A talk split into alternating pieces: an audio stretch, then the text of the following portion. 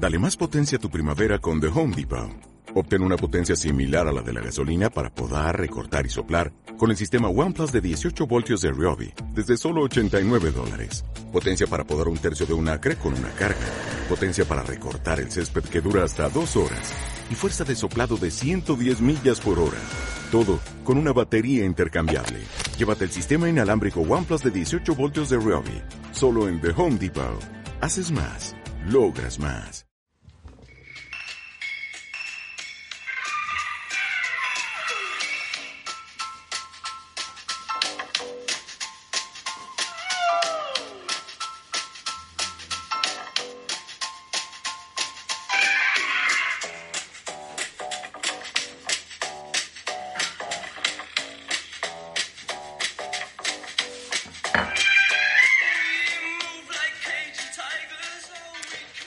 ¿Vosotros os acordáis de aquel tiempo en el que cogías el coche en pleno verano y los cristales se te llenaban de mosquitos al punto que tenías que llegar incluso a parar al lado de la carretera? Porque es que directamente no veías la carretera de la cantidad de animales que tenías estampados en el cristal. ¿Os acordáis de aquello? Quizá la gente más joven no lo recuerde tanto, pero la gente que tiene ya una cierta edad sí recuerde esto que yo acabo de decir. Seguramente que Lorenzo, que tiene una cierta edad, se acuerda de esto. Es ciertamente, tengo una, cierta edad. y ciertamente te suena Pero esto, es verdad lo que acabas de decir, aunque no he sido consciente exactamente hasta el momento que lo has dicho. Y, bueno, es verdad que viene a colación, ha sido una excelente introducción y me alegro mucho de, cómo lo has introducido el, el, programa este que estamos haciendo. Pues la verdad es que todos imagináis por qué. Eh, se trata sencillamente de pesticidas. Pesticidas que, que están que han exterminado prácticamente a, los, a la mayoría, al 70% incluso de los, de los insectos. Pero claro, esto no se queda aquí. Hay mucho más detrás de todo esto. Os vamos a hablar concretamente de los pesticidas, de ese veneno invisible que tenemos a nuestro alrededor. Si el tema os interesa, que esperemos que sí, Lorenzo y yo estamos con vosotros en unos segundos.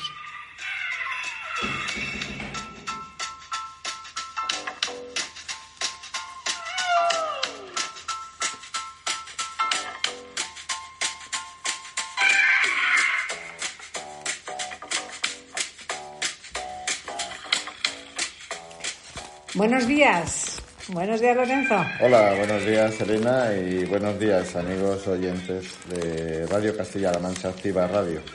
Bienvenidos de nuevo a nuestro programa. Son las doce y media de este fabuloso y magnífico viernes. A punto estamos de iniciar el fin de semana. Exactamente. Que esto es importante también. Muy importante, sí. Hoy, amigos, os vamos a hablar de ese veneno invisible que tenemos a nuestro alrededor y que no detectamos, que no lo vemos que no sabemos dónde está, aunque sí que lo intuimos. Y es que, como bien hemos dicho eh, en el encabezamiento del programa, eh, os habéis dado cuenta que prácticamente ya no sucede eso, ya no hay casi insectos ahora que estampen con el parabrisas del coche cuando estás en movimiento. Pues sí, y de hecho, por ejemplo, no sé si vendrá también, por ejemplo, este año motivado el retraso de lluvias, pero tampoco salen hormigas como salían en esa época con las primeras lluvias, las reinas de los hormigueros para, para, bueno, pues para establecer nuevas, nuevas colonias. El tema que vamos a hablar sin duda es muy importante. Eh, bueno, pues saber qué ocurre, eh, eh, cuál es el origen de, la utilización de estos, de estos plagicidas y, y en beneficio de, de quién va exactamente que podemos considerarnos también en cierta forma beneficiados porque beneficiados o perjudicados porque también hay mucho aquí que, decir, ¿no? Pero vamos, que nos ha hecho de una manera consciente, solo tengo que decir que, que de todo lo que vamos a hablar no se ha hecho de una manera consciente hasta que hemos sido conscientes de poco a poco y poco a poco poco a poco de los peligros que, que, ocasionaba esto después de bueno pues después de, de muchos estudios que como iremos sí, que ahora iremos reflejando. Pues, em, de hecho, hemos hablado un poco de estos años de atrás, ¿no? De estos mosquitos y demás, pero que chocan en nuestro parabrisas, en fin, o chocaban, ahora menos. Pero mm, vosotros, los que me escucháis, que tengáis una cierta edad, y Lorenzo, que también la tiene, como he dicho hace un rato. Sí, es verdad, es verdad. Lo recordará. ¿Os acordáis de aquel cacharro que utilizaban nuestras abuelas? Que era prácticamente como un tubo largo eh, en el que se unas, y tenía como una especie de función de fuelle con, un, con una carga que tenía en la parte de abajo. Y pues era em, la manera de matar a los insectos, ¿os acordáis de aquello? lo que había en las casas, pues bueno, porque entonces las casas no estaban tan bien hechas como ahora, eh, te ofrecían muchos espacios con rendijas, porque bueno, pues no, no se trabajaba el cemento, el yeso, la, eh, la, alineación de las puertas y se utilizaba, porque todo hay que decirlo, no somos un país que, un, país que hayamos estado siempre así. Pues mm. somos un país que ha ido evolucionando y entonces, bueno. Más pues lentamente que otros. bueno, sí, más lentamente. Pero bueno, ese fufu que se utilizaba en ese aparato que también me lo acabas de, traer a la memoria porque no me acordaba yo del aparato ese. Te, acuerdas del nombre? No. ¿De lo que era? No, no, no me acuerdo del nombre. De... Pues era un insecticida. Ah, bueno, el, el, compuesto, ¿no? El, de que era DDT. si los, seguramente los más mayores eh, sabéis a lo que me estoy refiriendo, pero si los más jóvenes no sabéis a qué me refiero, eh, buscar eh, la palabra DDT en vuestro buscador de internet y veréis la imagen. Si os dais cuenta, es que hasta en dibujos animados, Lorenzo, sí, sí, aparecía el DDT, aparecía, ese, el instrumento para... Y eso se echaba, como tú dices, en las casas, dentro de las casas, para eh, pues eliminar los, los insectos. Eh, sí. Pues Pero, arañas, chinches, pulgas, todo lo que había en Que no era poco, Que no era poco, estamos hablando de una época, bueno, pues que toda, en toda Europa, no vamos, el tema creo que es los plaguicidas, a lo mejor nos estamos desviando un poco y... Bueno, como dentro de los plaguicidas sabes que están los insecticidas y los herbicidas, pues vamos a hablar un poco de todo. Pues sí, es verdad que, que, bueno, en aquella época el DDT era un producto muy común y hasta que se prohibió... Los, el, uso por, bueno, pues porque es que,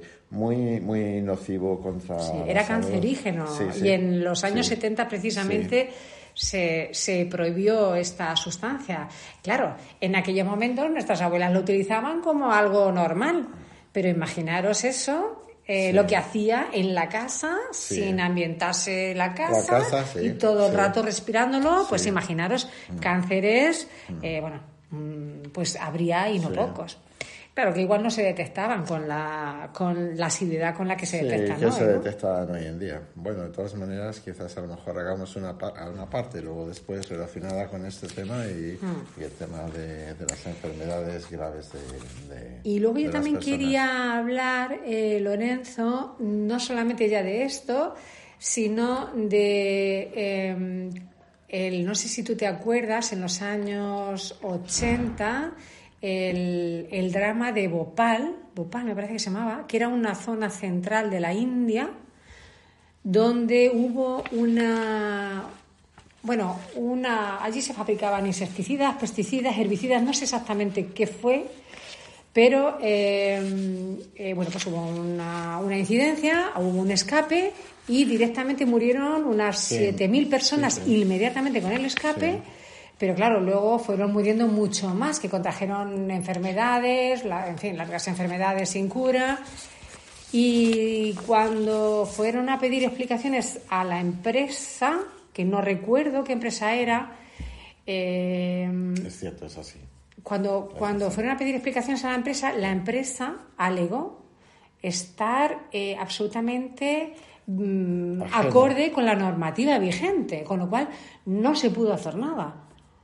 No se pudo hacer nada, ¿eh? pero imaginaros por una fuga de aquella empresa lo que ocurrió. 7.000 personas son muchas 7.000 personas, de forma directa. A pesar de que se vea que, es un país de mil y pico millones de habitantes y y el número no sea exactamente demasiado relevante, pero son 7.000 almas. ¿Y sabes dónde quiero llegar? Lorenzo, con lo que he contado eh, del DDT y de su prohibición en los años 70 y con este, eh, con esta, con este drama en, en Bhopal en los años 80, si no me equivoco. Pues. mm, ¿Sabes a dónde quiero llegar? Pues no, cuéntame a dónde quieres llegar. Porque... Pues te lo explico y también a nuestros amigos. Sí. ¿Sabéis dónde quiero llegar? Quiero llegar a que en Bhopal pasó lo que pasó porque eh, efectivamente la empresa aquella estaba eh, regulada y, acogía- y acogida a toda la normativa vigente, pero tenemos que darnos cuenta de que los países más pobres tienen una normativa vigente mucho más laxa que cualquier otro país desarrollado, que es mucho más eh, riguroso en su normativa con estos productos tóxicos. Que probablemente si esa normativa de la India fuera o hubiera sido como lo era en Europa ya en aquel momento, probablemente esa empresa sí hubiera tenido responsabilidades. Responsabilidades, sí. A lo que me refiero con esto Responsabilidades, es responsabilidades no solamente económicas o, o políticas, o, pero desde luego el mal nombre hubiera quedado, hubiera quedado muy mal nombre y seguramente hubiera sido una empresa en disolución. Claro. Lo que, me, lo que quiero decir con esto es que no solamente hay que preocuparse de estos productos que son tóxicos y que no superen unos determinados niveles por ley, sino que la, eh, hay que tener cuidado en ese sentido, porque es más, y antes de terminar, os voy a poner otro caso. ¿Os acordáis de la catástrofe de Chernobyl? Cuando los niveles de toxicidad por aquella catástrofe eh, superaban los parámetros que la normativa eh, de, que regulaba en, aquella, en aquel momento Kiev, em, cuando lo superaba, claro, como por norma aquello no podía ser, había que evacuar a una población de millones de habitantes. ¿Y sabes lo que hicieron? Pues no, cuéntame qué hicieron, porque es Fácil. interesante. Cambiar la normativa. Claro. Lo que entonces bajaron los números para que lo Ay, que era una da alarma la- dejara de serlo. Me da la risa. En fin, no voy a seguir amigos porque igual os pongo un poquito mal cuerpo, Sí, pero sí, aquello sí. ocurrió. Sí. Me puede bailar algún dato, porque os estoy hablando de memoria, pero aquello, si lo metéis en vuestro bu- buscador, seguro que, que os da los detalles mucho más claros que, que quizás los que, los que estoy dando yo. Pero en cualquier caso, la- la- lo que es tóxico es tóxico. Lo que la ley te permite eh, sigue siendo tóxico, aunque estés amparado bajo la ley. Efectivamente, sí. Y ese nivel de toxicidad se va acumulando, que es a donde quiero llegar. Sí. Pues bueno, pues como estáis viendo, estamos hablando de los plaguicidas, eh, que bueno, pues que se aplican en el campo, se, se aplican en el campo pues para matar las malas hierbas. Que es necesario también, y los insectos es- que atacan a, y, sí, a la bueno, agricultura. Pero se pueden observar medios, medios ecológicos, eh, medios ecológicos en el, tra- en el- en- en que la, la- la- la agricultura sea cada vez más ecológica y la utilización cada vez menor de este tipo de productos porque bueno pues generan una serie de, de problemas no ambientales sino de salud tanto para eh, tanto para los animales como para las personas, es decir, para todo lo que es el, ser vivo, ¿no? Tenemos que, bueno, quiero decir que entre los plaguicidas, estos, bueno, pues que, bueno, pues que se echan al, se echan en el suelo y, bueno, pues se produce una evaporación de estos productos que al fin y al cabo llegan a la atmósfera y la- esta atmósfera nos devuelve estos productos en forma de lluvia y esta lluvia pues llega a, ríos, sitios, a ríos, acuíferos. eh, no solamente son los eh, plaguicidas, sino también los insecticidas, que como hemos dicho al inicio del programa, pues son esos mosquitos donde se han echado eh, con, con aviones, se han, se han fumigado eh, hectáreas y hectáreas y hectáreas, y entonces esos, eh, sí es verdad que, bueno, pues eh, ahora el efecto de matar, por ejemplo, al mosquito tigre que tanto ha amenazado estos tiempos de atrás a, a determinadas comunidades del Levante. Pero, por ejemplo, este verano, o yo veo muy poco la tele, o se ha hablado muy poco del mosquito tigre este verano y el verano anterior. Entonces, ¿qué pasa? Que estas campañas, pues bueno, pues que echan ahí, matan al, tigre, matan al tigre, eh, ah, mira, ya no nos pican porque hemos estado fumigando. Bueno, muy, bien, eso está muy bien. Pero ¿qué mm, ocurre luego después? Que esos componentes se quedan ahí en la tierra, los arrastra el agua en su lluvia, se evaporan, como hemos dicho, y llegan a todo, a peces, a, plantas, a, nosotros también. y a nuestro estómago. Entonces, eso, el, el, el, absorber... Eh, eh, este tipo de, pues para las plagas, eh, las plagas tanto sean de insectos como sean de, de, hierbas, eh, también hay otros que atacan a los hongos, que son los fungicidas. Entonces es otro compuesto químico que se va arrastrando ahí y estamos hablando de, de, distintos compuestos, que hay muchísimos compuestos. y que se mezclan luego, fíjate, cada, cada uno de ellos luego no se usa solo un, un insecticida un herbicida un pesticida, es que luego se hacen compuestos entre ellos que hacen que la, la, toxicidad se multiplique. Sea, mayor. O sea, que es que es, muy alarmante. Y aparte de lo que has dicho, que efectivamente, eh, bueno, pues este ciclo de cómo lo absorbe la tierra, cómo se expulsa, cómo al final eh, la lluvia lo retorna, cómo nos llega a todos. Em, yo también quería deciros que eh, un, un dato que me parece súper alarmante es que esos eh, plaguicidas que se aplican en la, en la, agricultura, pues al final acaban, acaban eh, matando a la tierra. Y, o sea, la tierra al mar, y, al mar, hemos visto todos los desastres del Mar Menor, lo que ha ocurrido con el Mar Menor, y es que en las, en las, en las limitaciones del Mar Menor, pues bueno, se han utilizado mucho muchos de estos compuestos químicos para mejorar la agricultura y bueno, pues estos compuestos químicos han envenenado todo, han envenenado todo de forma que cuando se han producido unas lluvias fuertes eh, las tierras, eh, las aguas de las tierras próximas han llegado al Mar Menor, pues han producido una contaminación que hoy en día están tratando de de curar, ¿no? De curar al, Mar Menor. Pero tú, mm, ¿cómo, ¿cómo, curas una tierra? Porque yo no sé si, si habéis visto imágenes de tierra muerta y tierra viva, o no sé si sabéis la diferencia entre una tierra muerta y una tierra viva. En una tierra viva, tú, para que, para que crezcan las plantas, para que crezca la vegetación, esa tierra tiene que tener microorganismos, gusanitos, en fin, tiene que tener una vida dentro. y, y, se ve, se nota en la tierra, se nota en el olor también de la tierra. Una tierra seca no huele a nada. Una tierra seca tú... Eh, la tocas con la mano y, se te. o sea, es arena prácticamente. Estoy acordando, me estoy acordando de una cosa que sí veía yo cuando era joven también que me acabo de acordar ahora mismo. Y eran las lombrices de tierra en, los, jardines de las ciudades. Y lo bien que hacen, por cierto, en, esas en los jardines de las ciudades que antes cuando regaban el césped mm. en cualquier sitio regaban el césped y esas lombrices salían pues casi a raudales de la tierra. Sí. Casi a raudales de la, de la tierra pues bueno, pues que aprovechaban el fresquito para salir fuera y buscar nuevas nuevos sitios. Aireaban la tierra ah, con sus excrementos, la nutrían, le metían nutrientes que las plantas absorben. Ayudan a la oxigenación. En una, en una tierra en la que tú estás utilizando eh, plaguicidas, pesticidas o tal, mm. pues es que estás matando a todos esos organismos. Y esa tierra, si tú ya no utilizas fertilizantes también químicos, esa tierra ya por sí, misma ya no es capaz de, generar vida.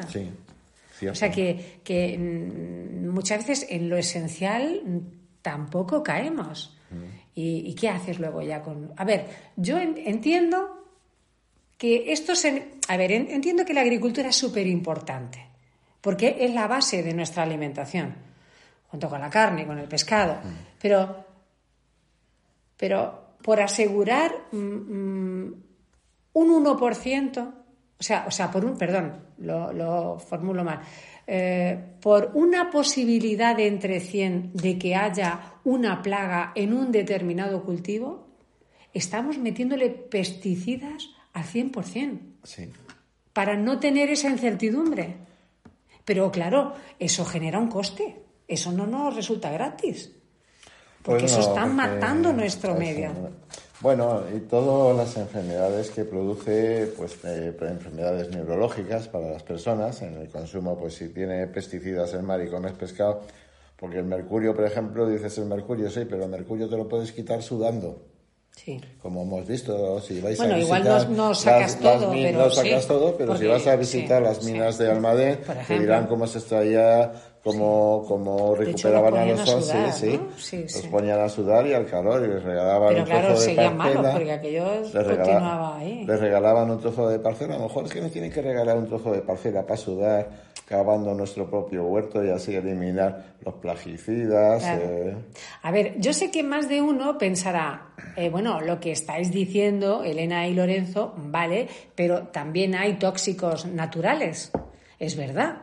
Pues hay metales eh, eh, y compuestos naturales que también son tóxicos. Sí, que son Pero es tóxicos que, y, que, y que también tienen su normativa Claro. para que estos ese tipo de, de, de- de productos eh, no llegue a los lugares donde tiene Claro. que llegar y estén contenidos para... Es que- Hoy, por ejemplo, ha saltado la noticia de contaminación de un señor que en no sé qué zona de Málaga ¿Mm? pues ha consentido un, un vertedero ilegal. Y había 800.000 toneladas de basura allí por, por una mala regulación administrativa de- de- del ayuntamiento de...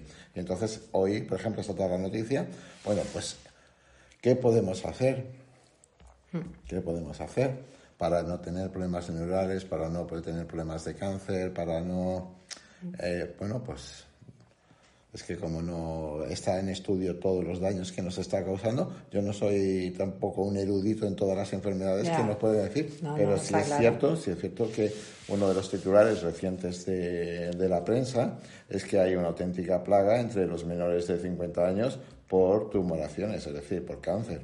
Entonces, algo Algo hay, ¿no? Algo Está hay claro. como para tomar muy Pero en es serio la- normal, la porque a los, a los tóxicos naturales que ya están ahí, Sí, eh, les le estamos añadiendo el dióxido de carbono que producen todo lo demás, los químicos. coches. Claro, Es, exacto. es una contaminación eh, la radioactividad de las eh, en fin es que es, es tanto lo que hay que, que si nos ponemos a enumerarlo yo creo que no, no terminaríamos el programa y eh, muchas personas mm, de las que nos estén, oye- eh, nos estén oyendo quizás estén pensando bueno pero eso a mí no me llega sí que te llega Pues claro, que sí. te llega Te llega en la Y- forma y- mejor del pan que comes, en la forma Claro de la, de llega. la carne, de la chuleta el de- pescado de- el de- tomate el tomate que te estás comiendo Eh, efectivamente. Que por cierto, quiero también hacer una mención a las verduras. Cuando el ama de casa eh, pues te coge las verduras, bueno, el ama de casa, quien la vaya a comer, Sí, que puede el ama de el casa, ama de casa, el, el ma- que haga en ese momento, el sea el marido, el hijo o la señora, o ¿no? la señora, o la señorita, o el o la señorito. quien sea. ¿no?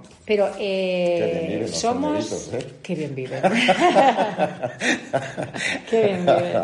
Qué bien viven los Algunos señoritos, señoritos sí. que sí. Bueno, pues claro, muchas veces nos pensamos que por el hecho de lavar la fruta, incluso le echamos alguna cosita para lavarla mejor, que si una gotita de lejía a la ensalada en el agua, eh, eh, cuando la vamos a lavar con el agua, que si esta pastillita específica que hay pues para desinfectar las verduras y tal, también la echamos en el agua. Pero lo cierto y verdad es que con eso no estamos exterminando todo, porque estos eh, pesticidas, insecticidas, herbicidas, tienen un ciclo vital en, las, en los alimentos. Tú los echas en ese momento y esos, bueno, dicho ciclo vital, realmente un ciclo de acción, ciclo de quería, acción, sí. quería decir. Tienen un ciclo de acción. Y ese ciclo de acción eh, hay veces que impide que si no se ha terminado se pueda ingerir esa fruta. O sea, no se debería ingerir esa fruta o esa verdura, porque es, ahí la toxicidad está multiplicada por bastante. De hecho, os quiero poner un ejemplo de una... eh, bueno, yo no sé si es una leyenda urbana o, es un hecho real, pero mm, un, un científico o un experto en esta materia eh, se hizo caso de esta leyenda urbana en la que eh, se cuenta pues, que un señor iba caminando por el campo, vio un tomate estupendísimo, súper apetecible, se lo comió y ¡pum! se murió. ¿Vale? Y bueno, pues pareció una leyenda urbana, creemos que esto no, no tal, es un poco exagerado y tal. Bueno, pues este estudioso, del que no os doy el nombre entre otras cosas porque no lo recuerdo, pero sí que he oído algo recientemente eh, de este hombre y eh, os prometo darlo en otro programa en cuanto lo tenga o lo recuerde. Eh, este hombre sí que es verdad que dijo que efectivamente, aunque eso parecía que no podía ser, sí que puede ser. Y es precisamente por lo que se acaba de decir.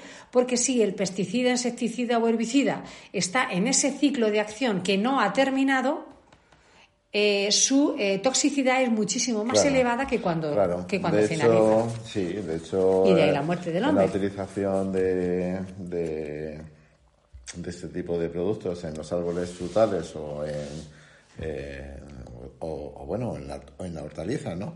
Pues es verdad que al aplicar un producto no se puede recoger ese producto hasta que haber pasado 10 días, 15 días, 20 días, dependiendo del producto.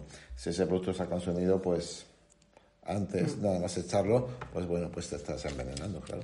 Totalmente. O sea que imaginaros si nos puede llegar hasta hasta la mesa, hasta la nevera, hasta lo más elemental, hasta nuestro estómago. Al final, lo que le estamos dando a la tierra, esta nos lo está devolviendo, la verdad. Sí, bueno. Eh, eh, se ha hecho un estudio de, las distintas cuencas también, de las distintas cuencas de, de que existen hidrográficas en España este estudio es del año 2016 y, bueno, pues hay un estudio sobre cuántos eh, eh, pesticidas hay en cada cuenca. Os, animo, os animo a leeros este informe que se llama el informe Río Hormonados y entonces podéis, ver, podéis ver allí eh, cuántos pesticidas se han encontrado en las aguas de las distintas cuencas hidrográficas que, que tenemos en España os va a sorprender y os va a pasar un, o hacer pasar un momento de reflexión eh, para, como decimos siempre aquí, no solamente hay que cuidar a los, a los animales, sino que hay que cuidar a, a todo, a todo, a todo, a todo el ser vivo. Sí, la tierra es una cosa viva, sí. Y os va a sorprender, entre otras cosas, porque eh, hay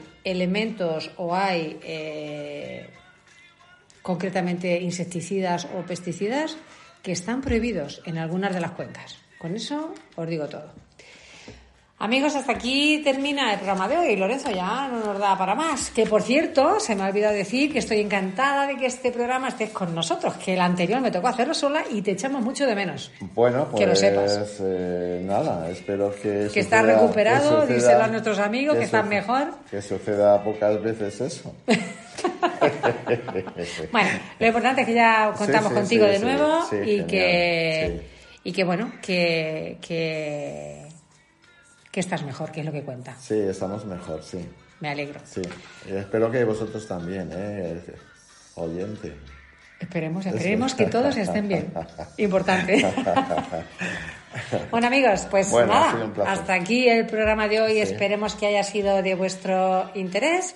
Nosotros con esa finalidad lo hemos hecho y bueno, deciros que os esperamos próximo viernes, doce y media, en el programa El Búnker, ofrecido por Castilla-La Mancha, Activa Radio.